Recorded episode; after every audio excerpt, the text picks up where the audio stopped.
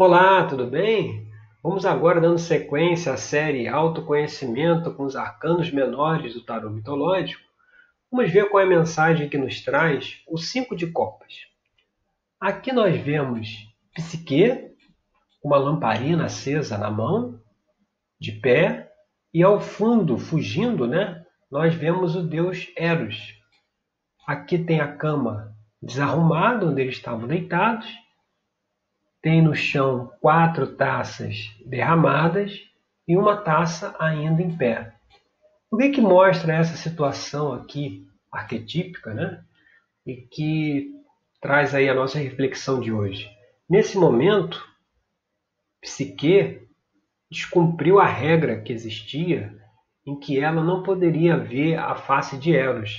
Eros chegava à noite, estava tudo escuro, e embora de manhã quando estava claro. Então ela não sabia quem é que deitava lá na cama com ela, até o momento que ela resolveu descobrir. Então esse é aquele momento em que nós questionamos o conceito de divino que nós temos. Né? Ela aqui questionou quem era Eros. No nosso caso, nós questionamos quem é Deus. Né? Qual é o, conceito do Criador do universo que a gente tem e qual é o conceito real. Né? Hoje em dia a gente vê muito né, a questão do castigo divino, né? As pessoas têm isso muito entranhado aí dentro da mente, né, dentro da consciência, de que nós temos um, um, um criador do universo, um Deus que castiga, né? Castiga, que, que faz o, a sua criação sofrer, né? Esse é um conceito que já vem de muito tempo e foi justamente contra isso, para mudar essa forma de ver o todo, de ver o, que o Criador, que Jesus veio cumprir com a missão dele. Uma das suas tarefas era justamente mudar o conceito de Deus, Deus que existia na época. Naquela época, para você ter uma ideia, você não se podia falar nem o nome de Deus, né, que era chamado Yahvé.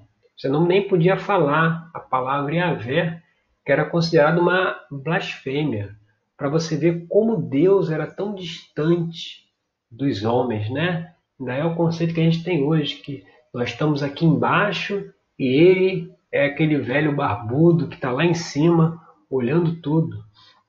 Então, é, esse conceito né, fez mudar aquela, aquela frase que diz que Deus nos criou a sua imagem e semelhança.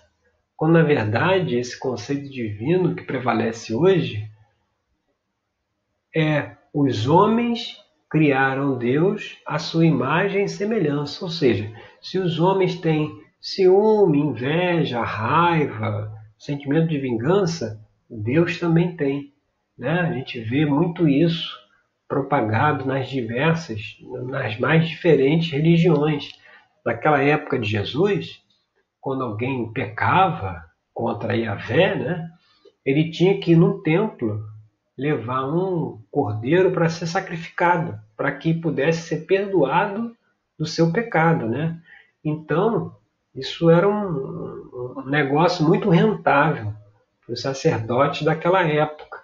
Assim como quando a pessoa tinha uma doença, ela tinha que ir ao templo, né, pagar e fazer um sacrifício para que a Vé curasse ela daquela doença.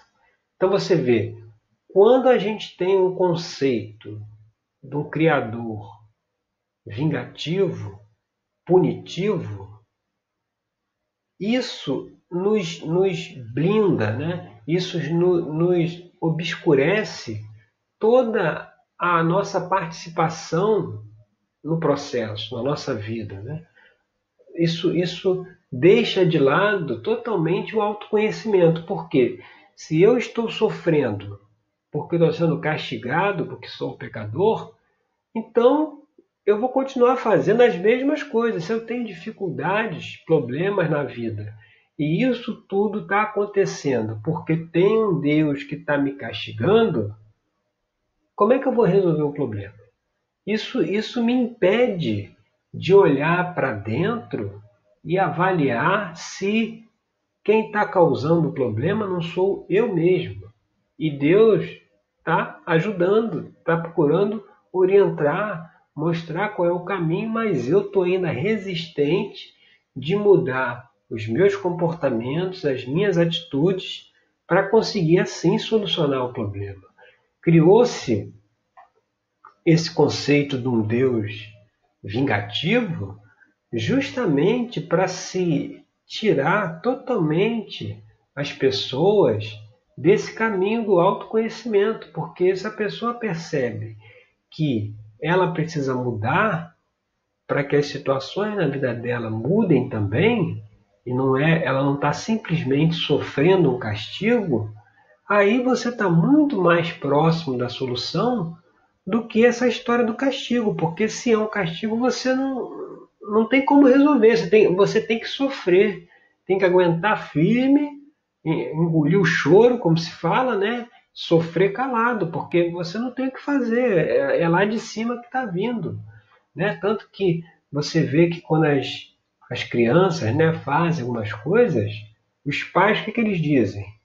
Olha, não faz isso porque papai do céu castiga. Você vê, essa frase é fatal.